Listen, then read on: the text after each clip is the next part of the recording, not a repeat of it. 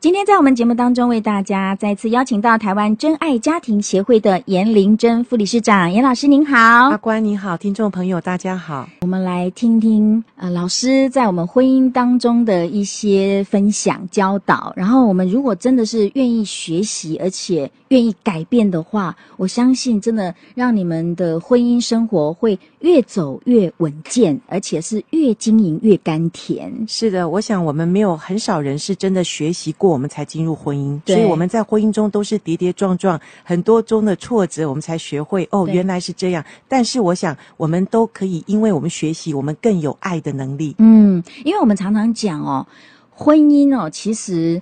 不是是只有两个人结合那么简单哈，它基本上就是两个家庭甚至家族的结合。所以今天我们很重要的要来谈一谈，探索一下原生家庭对婚姻的影响。这个原生家庭其实是呃牵涉到很广很多的层面哈。那简单的讲，其实原生家庭呢。它的意义是代表了有三代，你知道吗？嗯，也就是说，我今天是一个成年人，我结了婚，那我们的父母影响我们。其实你知道，父母也有他父母的影响，哦，所以我们都是不断的受着我们我们说老祖宗的影响，好了啦，哈，嗯嗯嗯。所以其实这个东西，原生家庭。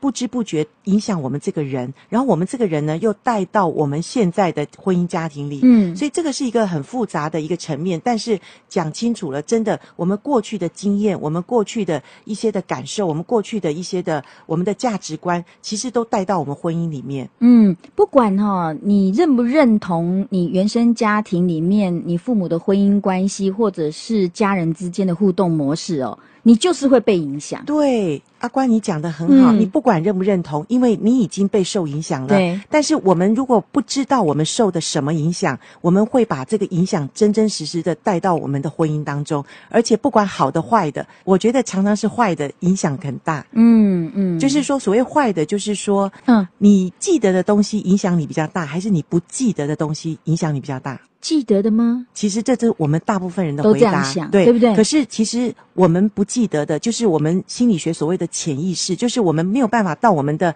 呃头脑里面去想到的事情，其实不知不觉影响我们更深，而且很深很广，很深很深。而且呢，更重要的是，你可能不知道。对，问题就在我们不知道，不知道才会这样。而且有一些人还不承认。哦，那因为他没有学习，他不知道。是，对对是。所以我想学习是很重要的，嗯、学习帮助我们在婚姻里面，我们可以调整我们自己，呃，有一个更好的婚姻。是因为我们每一个人在原生家庭，我觉得那个是我们第一个感受爱的地方，也是第一个在关系里面的地方，对不对？在家庭里面，没错，我们真的是。祖先说过，三岁定八十，嗯，五岁定终身嘛。对，那为什么说三岁五岁呢？其实他就是小时候，小时候对我们的影响，我们不知不觉带到我们这个人里面，所以我们常常因为原生家庭影响，把我们这个人说，诶，你觉得你今天好不好？其实也是原生家庭对你的一个定位，嗯，然后。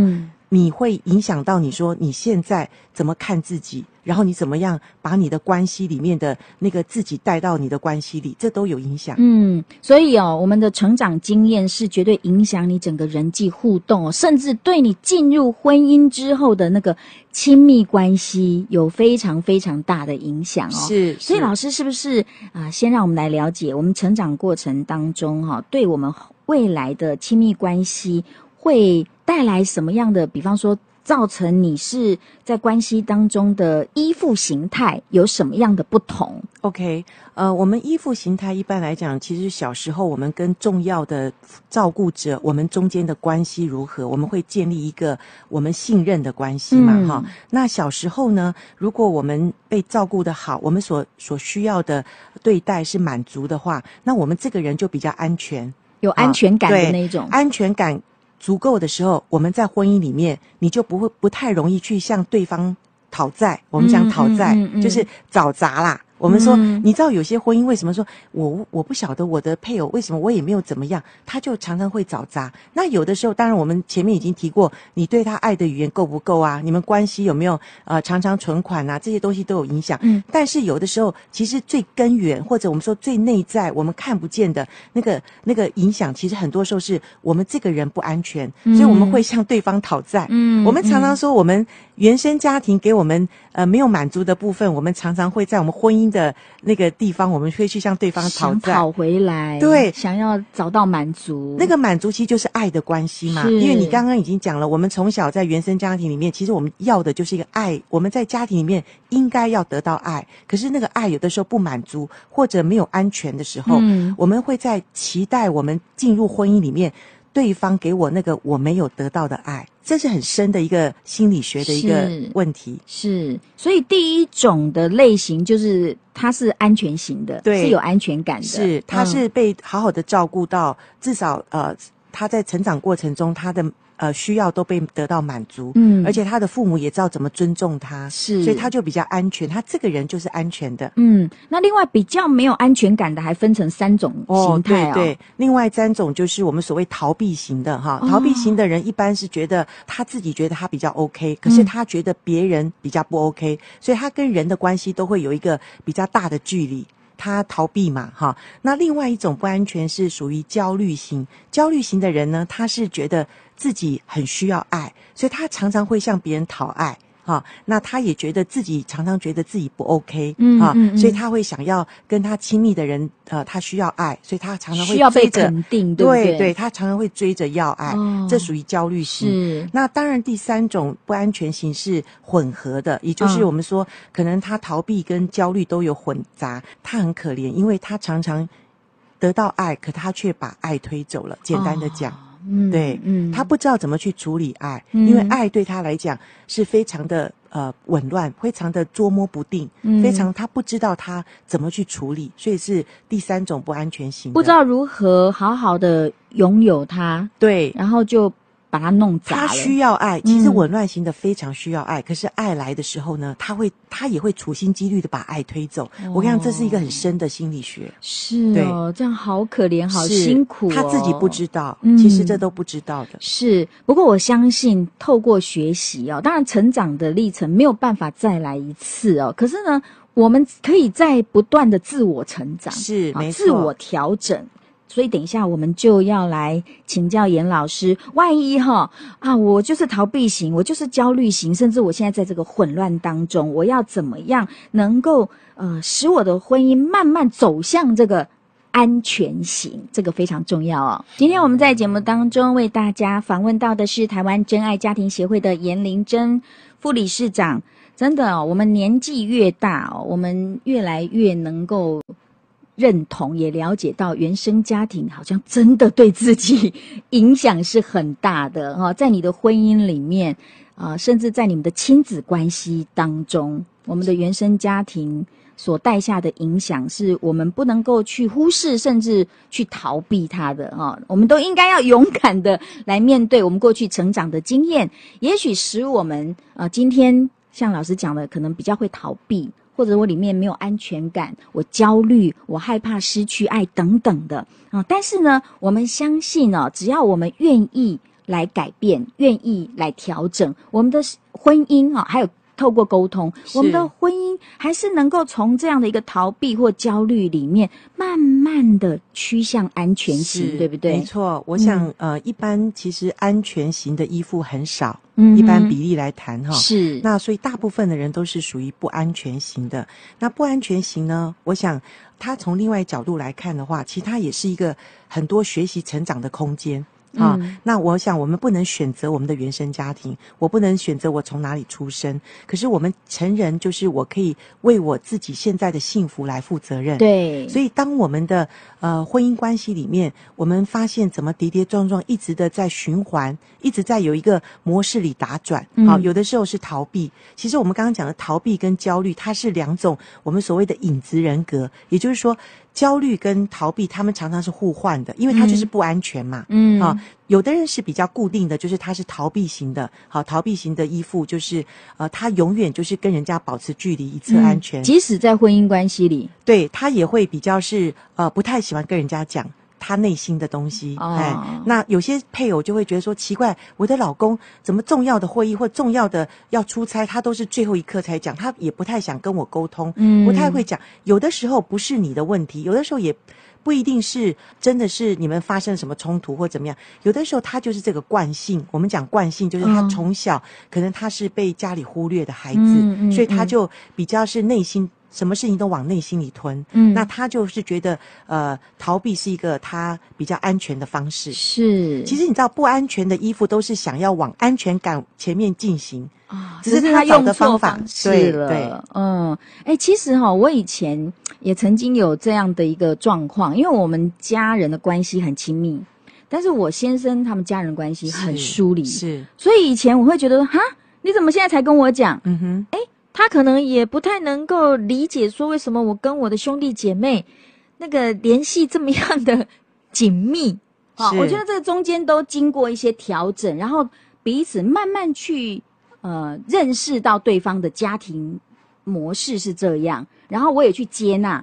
接纳他对我是这种表现，不是故意的，okay. 是他们从小他们就这个样子，或者是他们家人哦。我每次都觉得你们不要这样讲话，好像全家快吵起来了。Uh -huh. 可是他们那是他们沟通的模式，他们没有吵起来，对，他们沟通模式跟你们家很不一样。一样对对，那但是我就是慢慢的学习去接纳他们这个模式，然后再让他看到我们家里的模式，然后他自己从中去比较之后做了一个折中，这样子。哇，那阿关，你结婚几年？嗯，十年了。哦，那你这种学习方式真的是我们听众朋友一个很好的一个榜样，就是说，你先从了解，先从说，诶，为什么他跟我不一样？对，为什么他们家是这样的形式，我们家又不一样？那我想，呃，其实。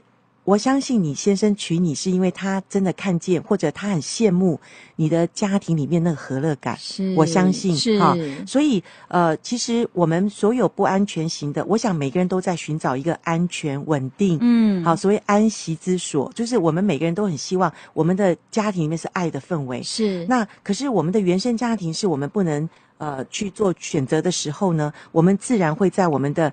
呃，婚姻关系里面，也许我过去就是我们家都是彼此各过各的哈。那我们就是争吵的时候呢，我们也是呃不太去讲出来、讲明白、说清楚的。呃，可能是焦虑，可能是逃避。那这些都是不安全型。不安全型，我们就会在婚姻里面呢，我们就会表现出那个真实的我们自己，就是那个不安全型的。嗯。那配偶，如果你是一个安全型家庭的，我真的恭喜恭喜你。但是多余的能力之下。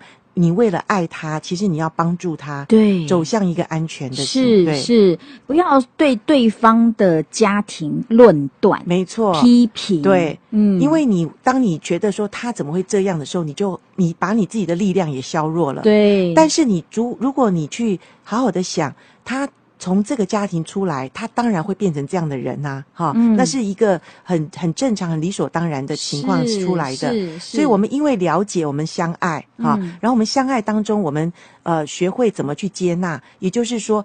了解之后呢，如果他是比较是属于闷，我们说闷闷葫芦型，嗯，就是比较逃避型，嗯，他比较不太愿意讲内心话的。嗯，我们慢慢的帮助我们的配偶。我想刚刚我们前面所提的爱的语言、情感账户，是这男女大不同，都是在我们这一集很有帮助的。是，啊，那我们前面所谈的，我们都要继续的做。嗯，好，继续的在我们的爱的。关系里面去加分，让我们彼此的安全感够了。那我想，那个不安全型的依附的那种配偶呢，他会渐渐的因着你爱他，他会往那个方向去走。真的是如此哦，哈！因为我后来也就是去同理他在那样的一个成长过程，是军人家庭的背景，而且非常小就呃自己独立出来生活，对，那以至于他产生这样的性格。是，那有时候里面会啊，你去心疼你的另外一半。哇，那那真的，如果我们听众朋友都像阿关这样可以心疼配配偶的话，你就会想要多了解他，你就会多知道说，其实他也不是故意想要对付你的，是，对。然后你就会对自己可以在这样让你很有安全感的环境长大，你就会觉得自己好幸运，充满感恩。是是，其实你也会学习到哦，原来世界上有各样不同的人。是，其实也帮助我们的心很宽广。嗯，当然啦，有一些哈、哦，他在原生家庭受伤很深的，对，也许他有家暴啦，uh 或者是是被忽略的，是，哦，或者是被很严重不恰当对待的。那这种这种真的是需要更多的辅导介入。哇，那这个是一种我们所谓紊乱型的一种依附哈，他、真的是很需要爱，嗯、可是他却把爱推走哈。那这种如果我们是呃，可以从我们的生命历程当中，我们可以去想想看，我是哪一型？譬如说，诶，我真的以前交往好多个对象，其实都还不错，可是每一次我都是处心积虑想把对方给给推走哈、嗯。那你要问问看自己。你在担心什么？在怕什么？是你其实真正的需要的是什么？嗯，那往往有时候我们不知不觉，我们做了呃我们不想做的事。嗯，有的时候这是紊乱型的依附的时候。呃，我想如果我们第一个就是我们先了解自己，先去呃知道自己原来有很多的伤害在我们的里面。是对，所以这个紊乱型一定是有过去的一个呃伤痕在我们的里面，而且当有爱来的时候，我们就把这个伤又打开了。是，所以这个伤打开的时候，我们受不了。我们还会对对方有一个反击，其实不是对方真的想要对我们不好，但是我们就因为过去的伤害，我们已经是紊乱型了。不过这不是一时两时可以去解决的，对，对，这很需要找专业的去帮助去走出来。是，所以我觉得这是一个漫长的医治之路，需要真的长期的内在医治啊、哦，也非常需要上帝的爱，能够来满足他里面心灵的空缺。今天我们真的非常谢谢台湾真爱家庭协会的严玲珍副理事长再次来到我们节目当中，谢谢理事长，谢谢，拜拜。